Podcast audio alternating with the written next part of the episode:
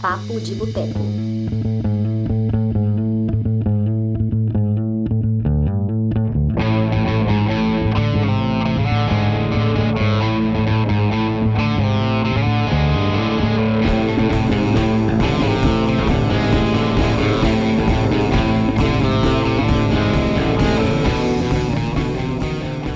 Olá, pessoas! Estamos começando agora mais uma edição do nosso lindo podcast, o Papo de Boteco. Estamos na 48 edição. Estamos chegando na metade de 100. Uh! É, eu sou a Dani Pacheco e eu tenho aqui hoje comigo Túlio Dias para, para falarmos. Oi, Túlio. Para falarmos sobre as categorias de atuação do Oscar 2020. Nós vamos falar sobre os grandes favoritos, os principais favoritos, que parece que já estão consolidados, é, nas categorias de ator e atriz e ator e atriz coadjuvante. Então, vamos só, vamos passar pelas categorias, vamos começando aqui na ordem do site do Oscar, né, da academia, como é que tá? Vamos começar pela categoria de melhor ator. Temos indicados Antônio Bandeiras por Dor e Glória, Leonardo DiCaprio por Era Uma Vez em Hollywood, Adam Driver por História de um Casamento, Joaquim Phoenix por Coringa e o Jonathan Price por Os Dois Papas. Nessa temporada de premiações, não tivemos pra, nada para ninguém. O Joaquim Phoenix ganhou tudo. Ganhou o Globo de Ouro de ator de drama, o Globo de Ouro de ator de comédia musical foi Teron Egerton, que não foi indicado ao Oscar. Ele ganhou o Critics' Choice de melhor ator, ele ganhou o SEG de melhor ator, ganhou ontem o BAFTA de melhor ator. Nos prêmios de associação de críticos, o Adam Driver foi um grande destaque, por isso que muita gente estava colocando ele contra o Joaquin Phoenix como os grandes favoritos. Só que chegou aqui no início do ano e o Joaquin Phoenix está levando tudo. Então, Túlio, o que, que você acha dessa categoria? Você acha que o Oscar que o Joaquin Phoenix vai ganhar, porque acho que a gente já pode afirmar nesse momento que ele vai ganhar o Oscar, está mais que decidido. É, você acha que é um Oscar que ele merece? Ou você acha que tem alguma atuação que se destacou mais nessa categoria que a dele, por exemplo? Dani Pacheco, um prazer estar aqui, participar desse podcast mais uma vez. É sempre bom quando eu sou um convidado, né? Aí a Dani apresenta, eu gosto disso. É, respondendo a sua pergunta, acho que inicialmente é preciso lembrar que o Oscar esnobou tanto o Teron Edgerton pelo Rocketman, quanto Robert De Niro por O Irlandês, e acho principalmente o Adam Sandler pelo Joias Brutas. É muito difícil você ver, encaixar esses três atores, e só falar os três. É aqui nessa categoria que a gente já tem ali o Antônio Bandeiras, que é o único filme que eu não assisti, né, dessa categoria, Leonardo DiCaprio, o Adam Driver, o Joaquim Phoenix e o Jonathan Price. Seria muito difícil encaixar eles. É, eu talvez tiraria o DiCaprio, talvez tiraria o Jonathan Price, porque ah, e tem o William Dafoe também, né? O William Dafoe não, o Robert Pattinson e o William Dafoe em ator coadjuvante por O Farol. Enfim, uma injustiças que acontecem, mas aqui entre os cinco que foram eleitos, eu acredito que tem para ninguém não, é o Joaquim Phoenix mesmo, porque o que ele faz em Coringa é uma coisa de outro universo, ele é o meu favorito também. Você concorda, Dani? É, então, essa categoria também, a única atuação que eu não vi foi a do Antônio Bandeiras em Dor e Glória. Eu só ouvi elogios, né? Ganhou o prêmio no Festival de Cannes, ele ganhou os prêmios das associações de críticos de Los Angeles e Nova York, que são as principais associações de críticos dos Estados Unidos, e que são rele muito relevantes para o Oscar. E, mas entre as outras, entre as outras performances, eu acho que todas as performances são excelentes, são cada uma com suas qualidades, todas em filmes bons. Mas eu também concordo que esse ano, claro que o Joaquim Phoenix teve a questão que ajudou ele, que é né, assim, o sucesso do Coringa, sucesso comercial gigantesco, os prêmio no Festival de Veneza, que colocou ele no mapa da temporada de premiações, né, o Leão de Ouro, é, enfim. Mas eu acho que a atuação dele realmente, como você disse, é de um. Né, não é que está acima dos, dos, demais, mas é porque é uma, acho que é uma atuação que mexe mais com a gente. Eu acho que ainda mais porque é um personagem que tem A gente consegue ver nele. Claro que ele é uma pessoa que tem problema mental, né? Ele é mal, ele acaba indo pro lado ruim, da, da enfim, pro lado obscuro da força, mas assim, eu acho que é um personagem que a gente consegue se identificar com, as, com, com, algum, com ele em alguns momentos, a gente consegue meio que entender o sofrimento dele, a dor dele, como é que ele é uma pessoa que é uma vítima também, né, querendo justificar, não, mas assim, ele é doido, mas ele também é vítima da, da, dessa sociedade que a gente vive, de certa forma. Então, eu acho que é um filme que tem isso. Ele é um personagem que ele o Coringa mesmo, ele é um personagem que causa isso na gente. O Heath Ledger fez isso com a gente no Cavaleiro das Trevas, né? Eu adorava ver ele em cena, porque ele era mal mesmo, ele matava gente inocente, ele, enfim, tava se lixando, queria ver o circo pegar fogo, mas ele fazia alguns apontamentos que realmente, né, assim, eles realmente têm um, um ponto. Ele não está falando, nem tudo que o Coringa fala é coisa louca, coisa sem noção. Tem algumas coisas que ele fala que realmente tem pertinência em alguns momentos. Então, eu acho que é o personagem que acho que acaba agradando por isso. E a atuação do Joaquin Phoenix é, realmente é, é, ele consegue fazer isso na gente, ele consegue fazer a gente sentir várias coisas no filme, é, todos os, os, os, movimentos corporais dele, o olhar dele, tem várias cenas que ele tem uns olhares que puta que pariu. É, tipo o Joe Pesci lá no irlandês, que ele faz uns olhares assim, que eu falo, meu Deus, esse cara vai matar alguém agora. Ele tem uns olhares assim, puta merda, que são uns olhares assim, psicopata total, adoro. Eu, então eu realmente concordo com esse Oscar que ele vai ganhar. E eu quero que ele agradeça o River Phoenix no, no discurso dele, quero nem saber. Ai dele se não agradecer o irmão dele.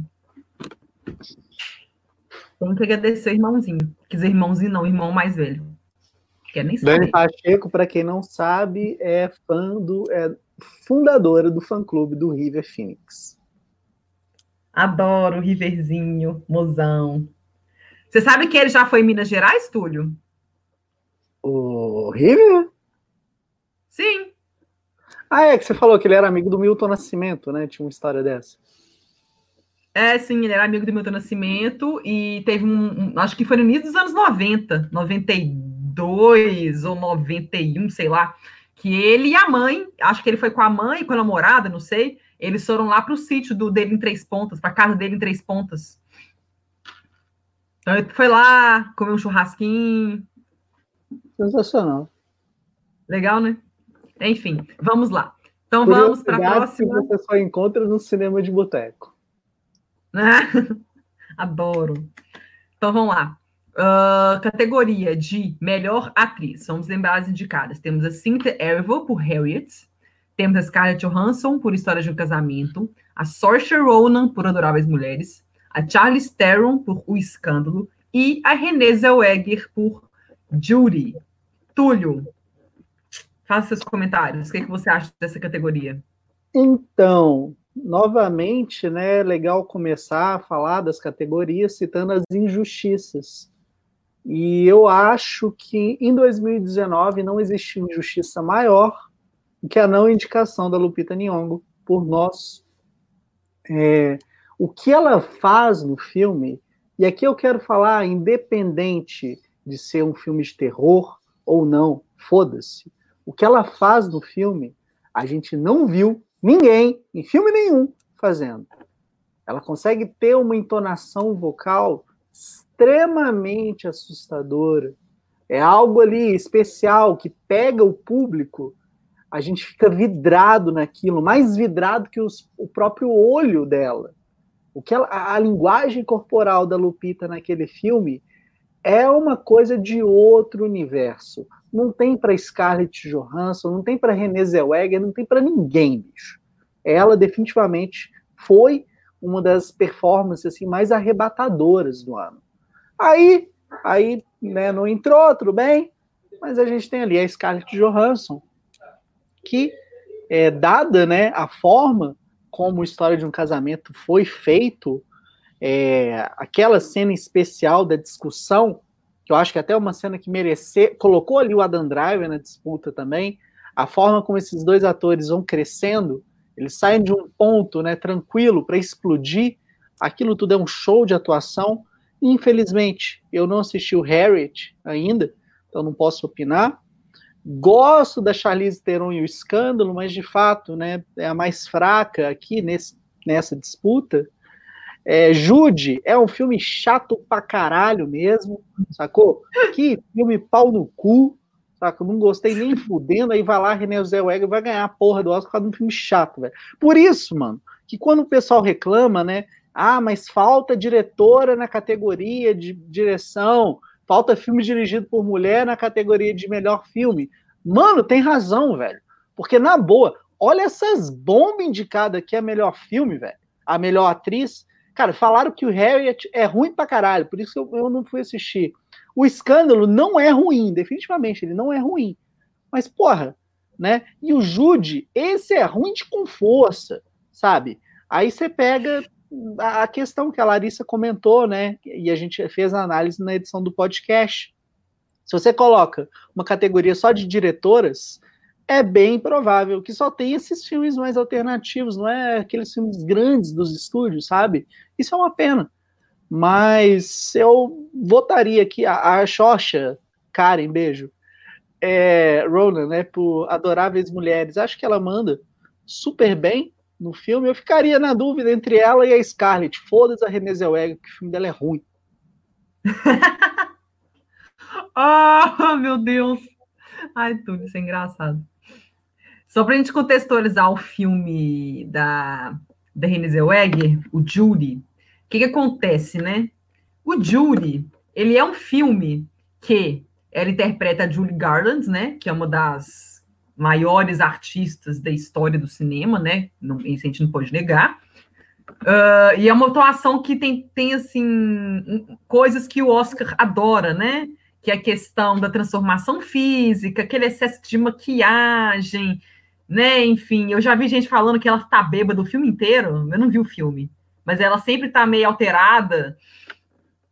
Então, assim, é um, parece que é um tipo de atuação que, assim, que a academia adora. É uma, é uma biografia de uma pessoa muito não estrela de Hollywood, uma atriz que já ganhou o Oscar, já foi indicada ao Oscar também outras categorias, outras vezes.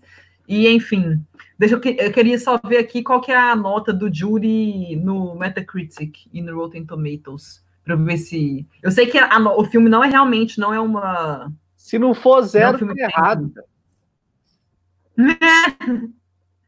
Não, ele tem 66 no Metacritic. É uma nota... Tá para a par com o escândalo. Não, porra, o escândalo é muito melhor, velho. Não, sim, mas eu falando assim, Jury não é um filme que, assim, pelo, pelo menos de acordo com a crítica internacional, pelo menos no Metacritic, que é um site que junta é, só as críticas de sites especializados, tipo The Guardian, Variety, Hollywood Reporter, IndieWire. É, então, é, é, essa nota 66 não é ruim. Geralmente, a de 60 para baixo, que, que eles consideram meio que Rotten, igual no The Tomatoes, né?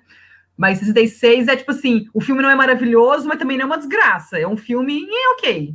Segundo esse site, essa nota é tipo ok. Ah. São críticas, eles consideram meio que é, de forma geral favoráveis. É. Mas enfim, né? É isso que acontece. Uh, em relação a Lupita, eu concordo que ela merecia ter, ter entrado nessa categoria. Fácil, fácil. Uh, e também, eu não, eu não sei, é um filme menor, independente, que, né, enfim, Day 24, que não é uma distribuidora que tem grana de pra caramba para ficar gastando com campanha, mas é o, o, A Despedida com a Aquafina. Eu achei um filme muito bonitinho, é um filme super sutil, é, uma gracinha o filme. Tem até crítica minha aqui, tem crítica no site. Eu achei ele uma gracinha, assim. Ela ganhou o Globo de Ouro em musical comédia mas assim, foi um prêmio consolação, né? Porque foi a única indicação que ela teve, né? Foi esnobada no resto todo. Ela foi indicada, acho que o Critics' Choice também. Mas enfim, uh, eu achei que as duas cabiam nessa, nessa categoria. Demais. Uh, as duas cabiam, né? Mas aí acabou indo. Tem algumas pessoas que estão querendo que aconteça uma, uma, uma, uma surpresa no Oscar nessa categoria que tem pessoa, é, acho que foi o João que comentou aqui ontem na, na live do BAFTA, né? porque ele acha, ele, tá, ele não está querendo acreditar que Renée Zellweger vai ganhar e estava querendo apostar na Scarlett Johansson. Aí ele usou de argumento a questão do que aconteceu no ano passado. Só para lembrar que aconteceu no ano passado, né, gente? No ano passado, a Glenn Close estava sendo contada a favorita para ganhar o Oscar por A Esposa, que é um filme semelhante a Jury, é um filme independente, é um filme menor, que não teve... A diferença é que A Esposa é bom. É um filme, assim, menor que os outros, assim, que, né, que tem uma distribuição menor e tudo mais. Só que a gente não pode esquecer, não dá para comparar, porque no ano passado a gente teve também a Olivia Colman, por a favorita. E as duas dividiram os prêmios. A Olivia, as duas ganharam o Globo de Ouro naquele mesmo ano, uma ganhou na categoria de musical e comédia, a outra em drama. O SEG foi para Glenn Close e o BAFTA foi para Olivia Colman. Fazia todo sentido, né? O SEG é o prêmio de sindicato americano, deu o prêmio para a atriz americana. E o BAFTA, que é o Oscar britânico, deu o, Oscar, deu o BAFTA de melhor atriz para uma atriz britânica. Ok. Aí chegou no Oscar, a maioria da academia escolheu a Olivia Colman por a favorita. Então teve muita gente que a gente falou, ah, porque a esposa é um filme que era um filme muito pequeno, só foi indicado na categoria de atriz, só tinha essa categoria. Então é um filme que, né, que não, nem todo mundo tinha, havia visto, mas eu não, eu não vejo isso com Jury. Jury, assim, ele é um filme independente, mas ele fez muito mais, ele fez muito mais dinheiro, né, comercialmente. É muito mais bem sucedido que a esposa. Ele tem uma outra indicação na categoria de maquiagem, então não é uma indicação única. E não tem ninguém que que a única pessoa que eu acho que poderia concorrer uh, com a Renée Zellweger nessa categoria era a Lupita Nyong'o, que não foi indicada, porque a Lupita ganhou prêmios da Associação de Críticos relevantes, né? Acho que ela ficou em primeiro na, na Associação de Nova York, em segundo de Los Angeles. Então, assim, ela teve esse destaque, foi indicada ao SEG também. Mas, assim, não teve ninguém. Scarlett Johansson não ganhou nada, ganhou um Satellite Award de atriz. Uh, sabe, Saoirse Ronan, sabe, ninguém ganhou nada tipo de destaque que a gente possa falar, nossa, eu acho que pode, tem chance. Então, assim, eu realmente não vejo. Eu acho que a disputa, para mim, está cravada. Teve gente mencionando, ah, pode acontecer o que aconteceu em 2002, com Denzel Washington, que acabou desbancando o Russell Crowe. Mas não dá para muito para comparar, porque em 2002... Uh, como é que fala? O Russell Crowe teve aquele problema no BAFTA, que ele quase bateu no cara do BAFTA, fui pesquisar para descobrir melhor. Na verdade, o problema que ele teve é que o Russell Crowe já, tem a, já tinha a fama de bad boy, ele já tinha a fama de ser esquentadinho, estourado, né? É ariano, né, gente? É ariano. Aí. ai, ai. E o que, que aconteceu naquele ano? No BAFTA, quando ele recebeu o BAFTA, o BAFTA ele é, ele é transmitido ao, vi, ele é transmitido ao vivo. Não, mentira, transmitido ao vivo não. Não, não é. Ele é gravado depois transmitido ao vivo, uma coisa assim. Ele é gravado depois eles passam na televisão. Então é tudo, tem tudo tempo, tem um tempo cravadinho por causa disso. Porque televisão tem aquele negócio, né? tem duas horas aí, depois tem série, tem filme, whatever, programa e tal. Aí ele ganhou o prêmio de melhor ator, ele ganhou tudo. Ele só perdeu o Oscar por o Denzel Washington, em dia de treinamento. Aí chegou no BAFTA, ele, no, no discurso dele, ele estava agradecendo as pessoas, acho que escreveram o, o Momento Brilhante, que for, cortaram, tipo assim, ele fez discurso bonitinho, né? Porque na hora ele fez, ninguém poupou ele, só que depois que ele fez o discurso, falaram para ele que, que iam cortar o discurso dele por causa de tempo de televisão. E ele meio que ficou estressado, partiu para cima do cara que dirige o BAFTA, falou umas coisas bem feias pro cara, e isso acabou pegando mal. E, e, e como tinha um tempo ainda para o Oscar, não era tipo na semana seguinte, igual foi esse ano, tinha um tempo, foi tempo suficiente para é, isso queimar o filme dele e aparecer um outro nome. Aí apareceu Denzel Washington, que era um ator também num, numa atuação super, é, super elogiado, no filme muito bom, que é o de treinamento, e era um ator também negro, que já tinha um tempo, eu nem sei quantos atores negros ganharam o Oscar de melhor ator, uh, além do Sidney Poitier e do Denzel Washington. Você lembra de algum tour, ator negro que ganhou o Oscar de melhor ator? Além dos dois? O Euel Efiejo, ele ganhou pelo 12 anos de escravidão?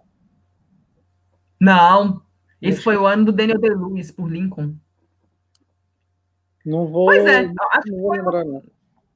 É, pois é. Aí eu acho que isso ainda ajudou ainda mais Denzel Washington para ser esse grande vencedor. Então, assim, mas não vejo isso acontecendo, sabe? René Zellweger não falou merda, é, enfim, não, não deu, não tá, não tá. Eu acho que não tem, não tem jeito, vai ser René Zellweger, a gente aceita que dói menos, e é isso.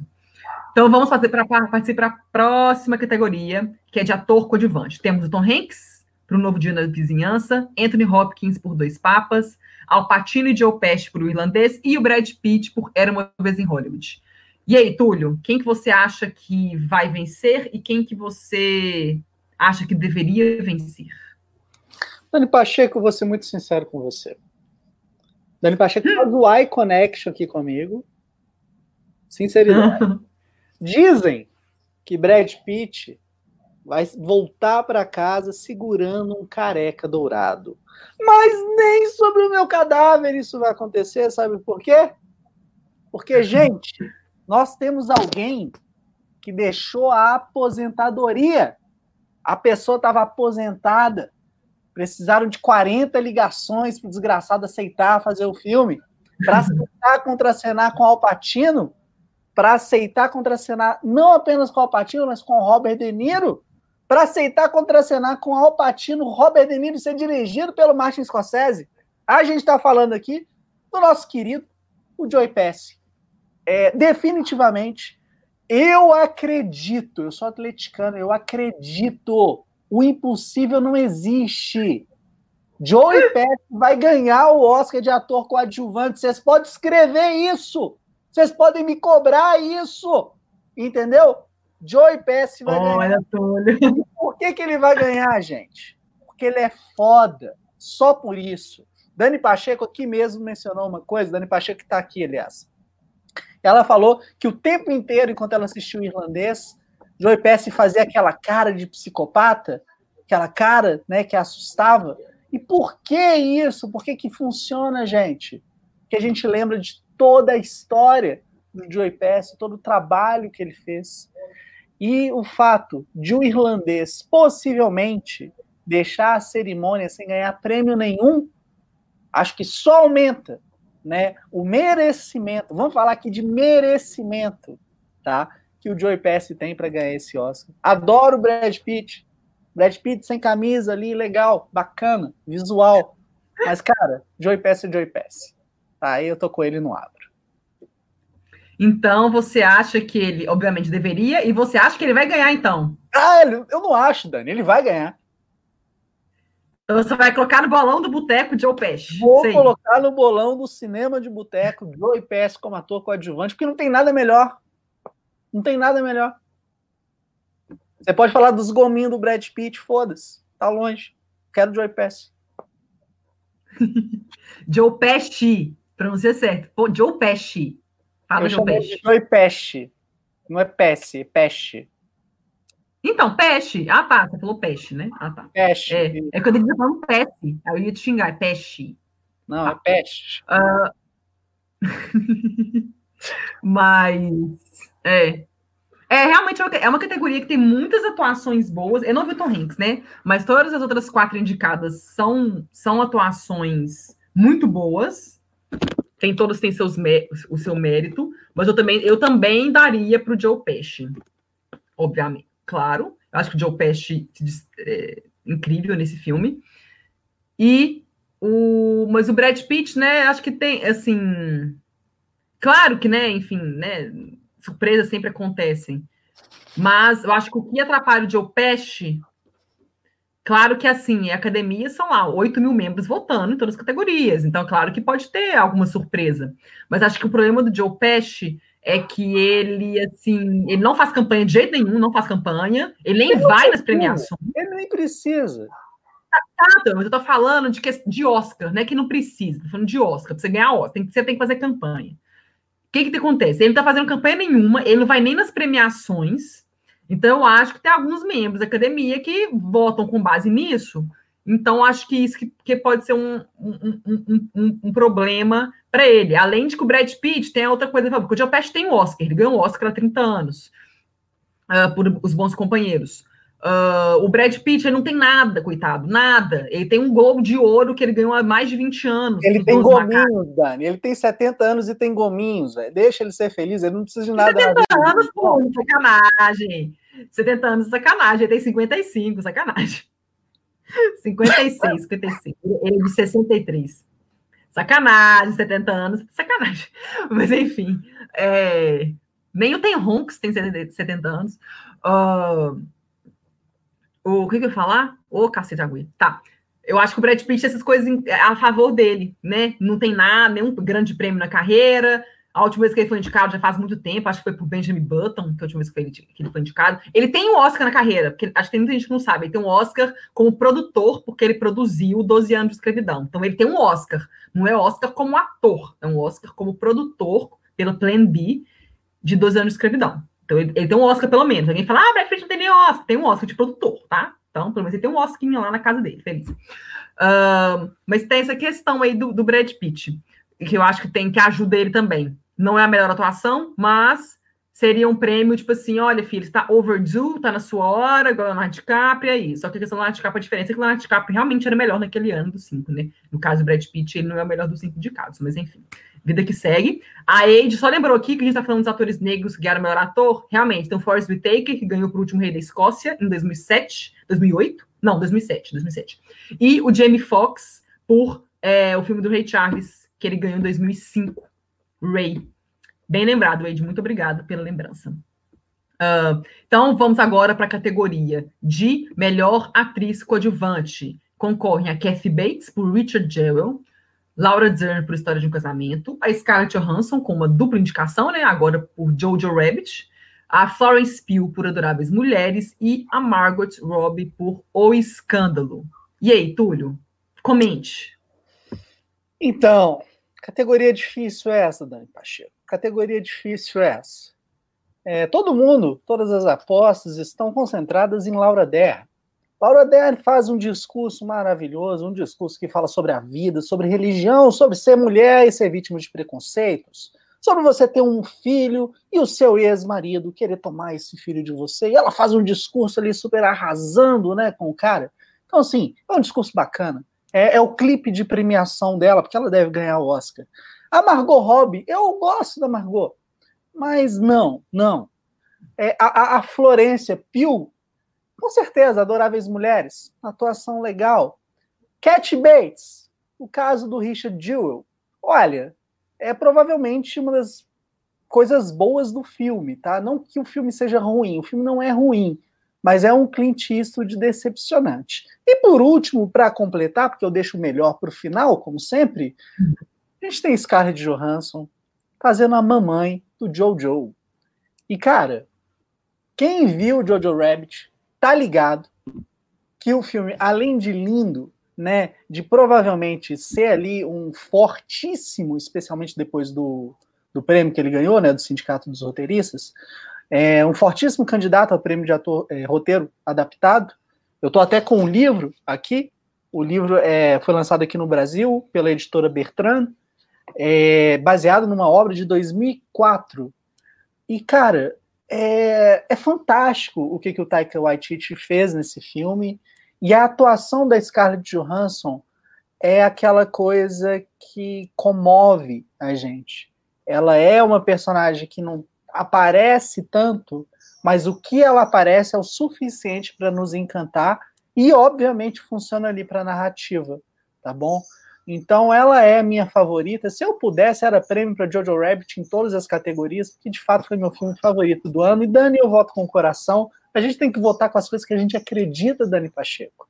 A gente tem que acreditar em você. Ah entendeu? E eu torço pro Jojo Rabbit, torço pro Scarlett Johansson. A Alessandra tá, tá falando, não sei o que, que o pessoal vê na Johansson, ser indicada já foi demais. Gente, não é só indicação, não, velho. Ela vai levar o careca dourado para casa porque ela merece. Laura Dern é foda, é. Só que tá concorrendo com a Scarlett Johansson, ela é mais foda ainda. Ela é a viúva negra, porra. Então, calma. Então você acha que ela deveria ganhar e você realmente acredita que ela vai ganhar? É isso? Não, eu acho que a Laura Dern vai ganhar, mas foda-se o que, que eu acho. Eu vou votar eu torço por ela. Scarlett Johansson é a que eu quero, é a que vai ganhar. Pronto. Tá, então no bolão você vai colocar Scarlett. Não, eu vou fazer o misterioso. Na hora eu vou votar na Laura Dern, porque eu não quero perder de lavada, né, Dan? Adoro. Ê, pobreza. Eu vou vou ver o Jojo Rabbit, acho que Amanhã ou quinta? Acho que eu vou ver ele quinta-feira. Quinta-feira. e, pra, e vou, e vou para ver. Mas assim, eu gostei muito do trailer da música do Heroes, né? Uh, no trailer, achei muito legal. E achei a história, eu gosto dessas histórias de Segunda Guerra, adoro Segunda Guerra, eu adorava estudar guerra na escola. Mas enfim, em relação só em que você é, comentou sobre o roteiro, né? O roteiro vai ficar entre ele e Adoráveis Mulheres, não sei o que, vai rolar. Mas eu acho que no, no, que no que vem caminhando, acho que o único, eu acho que o prêmio que se o Rabbit não ganhar roteiro adaptado, eu não sei qual outro que ele tem favorito. É, não sei qual outra categoria, se seria figurino, mas figurino Adoráveis Mulheres também parece é, que tem tudo para ganhar. Não. Direção de arte, tem muita gente apostando em 1917, ou com era uma certeza. vez em Hollywood. Não, com certeza 1917. Pois é, então assim, eu acho que Jojo Rabbit realmente a chance que ele tem seria em roteiro adaptado. Que as técnicas realmente tá, tão, tão complicadas. É, vai ter Coringa levando trilha sonora, montagem pode ser Ford versus Ferrari, edição e mixagem de som deve dividir entre Ford versus Ferrari em 1917. Enfim, então acho que tem essa, tem esse, tem essa questão. Então, talvez a academia, né, para não deixar o Jojo Rabbit sem nenhum, sem nenhum Oscar, né, pode acabar, ele pode ganhar o roteiro adaptado e a Greta Gerwig, né, se contente com o figurino para adoráveis mulheres, né, sei lá. Mas parece um bom filme, eu realmente atriz coadjuvante, tudo indica, vai ser a Laura Dern, chegou a hora da mulher ganhar, e realmente a personagem dela é importante. Eu achei, eu, eu não vi todas indicadas, né? Eu não vi realmente as categorias com menos vezes indicadas. Eu vi só Adoráveis Mulheres e História de Casamento. Não vi, ou seja, não vi três, três é, candidatas, eu não vi. Mas eu acho legal a questão da Laura Dern é que ela é uma personagem super empoderada. Eu acho, eu acho muito legal, porque as personagens que ela faz, né? A personagem dela é tipo a Renara. Quem vê Big Little Lies, já viu Big Little Lies da HBO? sabe é, e conhece a personagem dela, que é a Renara, você vai, você vê a história de casamento, você fica, pô, o que, que a Renara tá fazendo aí? O que, que é isso? É um universo paralelo que tem duas Renaras? O que, que tá acontecendo? Porque é legal, assim, porque é, ela é, são duas personagens que são muito empoderadas, mulheres independentes, que fazem o que elas querem, sabe, que brigam pelas coisas que elas acreditam. Então, acho legal ter uma personagem dessa em destaque uh, né, enfim, ganhando um Oscar por uma personagem tão, assim, que é um exemplo, assim, para muitas mulheres. Então, eu acho essa parte legal. Mas eu realmente não vi. Tem gente que tem esperança pela Scarlett Johansson, porque ela tem uma dupla indicação, vai que ela ganha uma das duas, né? Mas eu não sei, às vezes eu, minha intuição disse que foi tipo assim, ó, Scarlett, você não vai ganhar, não, mas toma duas indicações aí pra você ficar feliz. Porque eu acho que essa é a primeira indica... vez que ela é indicada ao Oscar, não é, Túlio? Acho que a Scarlett Johansson nunca foi indicada ao Oscar. Eu acho que não. Ela foi indicada ao BAFTA por Encontros e Desencontros. Acho que até ganhou o BAFTA, não sei, mas ela não nunca foi indicada ao Oscar, se não me engano. Scarlett Johansson não.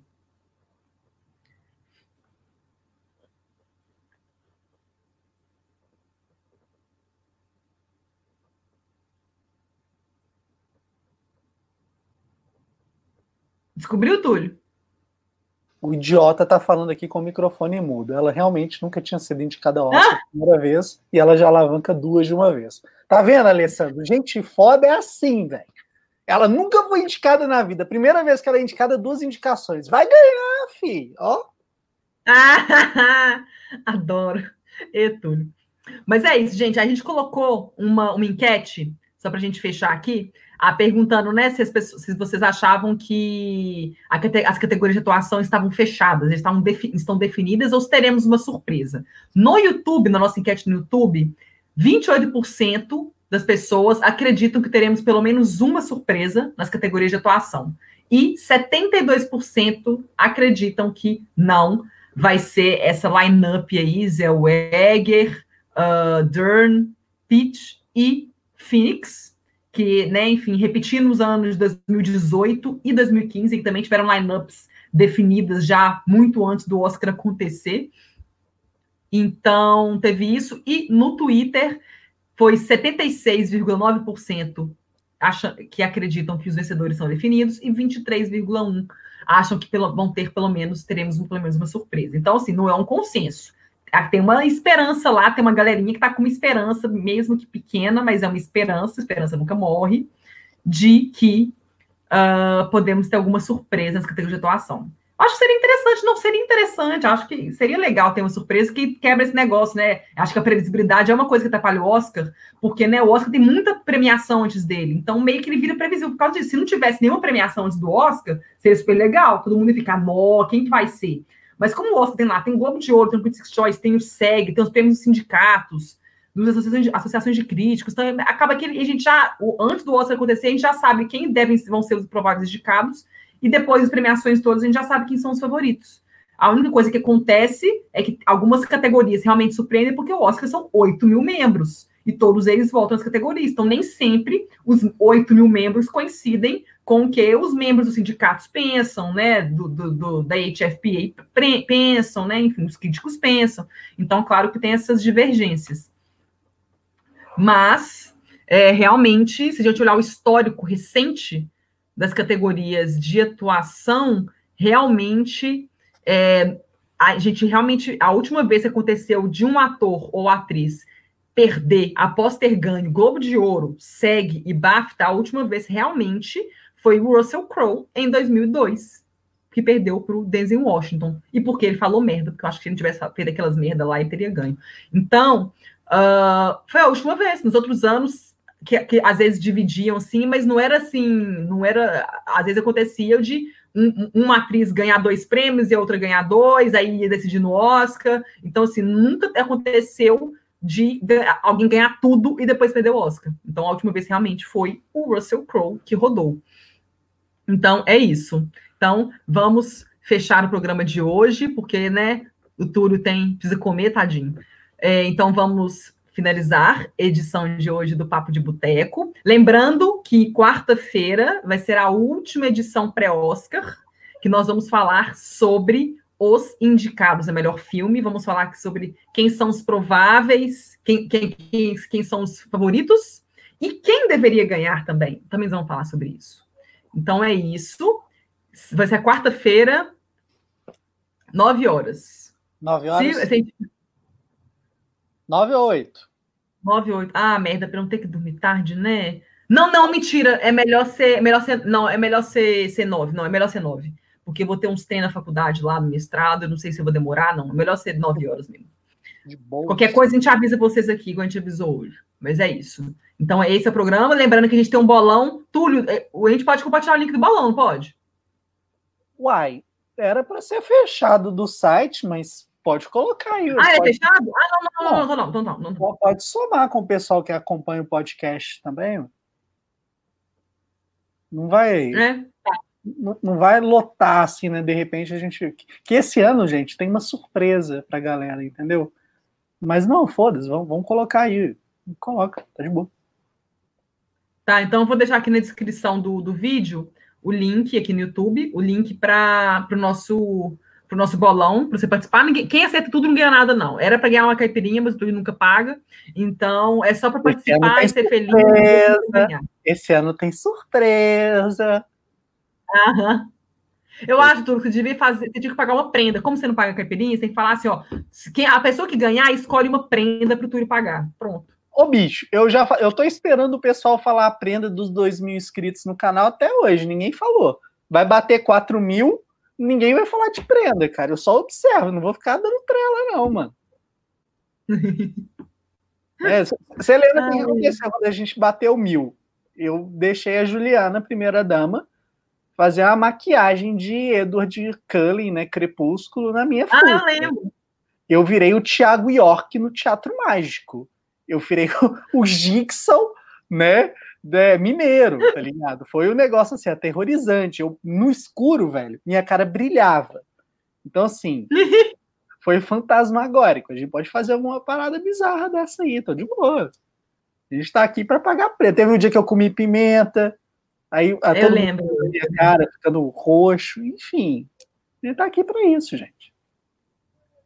Sucesso. Top. Tamo junto. Então é isso. Tamo gente, junto, muito obrigada. Quero ver você comer a pimenta e ficar vermelha também. Tamo junto. Não, Olha o Dani Pacheco, velho. Hã? Tamo junto, você pagando prenda. Você falou, você falou que comer pimenta e comeu, ah, uai. Quem mandou você falar que comeu? Ah, é, porque é assim, né, gente? Tamo junto nas coisas boas. Na hora de comer pimenta ardida, sobra só pra mim. Ah, você que falou que comer pimenta de graça, podia falar, ah, eu vou comer uma colher de ketchup, sei lá. Se foi falar pimenta, quem falou foi você, filho, agora aguenta. Abraços. É. Tô brincando, gente, aqui, ó, muito obrigada pela participação de vocês. Muito obrigada, obrigada, obrigada. É, a Regina tá sugerindo aqui para você fazer a make do Coringa. Tem que tirar a é barba, um né? Se eu tirar a barba, eu tenho 15 anos de idade, Regina. Aí fudeu. É verdade. Todo homem quando tira barba parece que tem 15 anos. É muito engraçado. Mas é isso. Amanhã a gente deve disponibilizar o áudio do podcast aqui bonitinho no Spotify, no site, ficar bonitinho. E quarta-feira a gente encontra às 9 horas para falar do, das, das categorias de melhor filme. Tá bom? Gente, muito obrigada. Beijos. Você ouviu Papo de Boteco.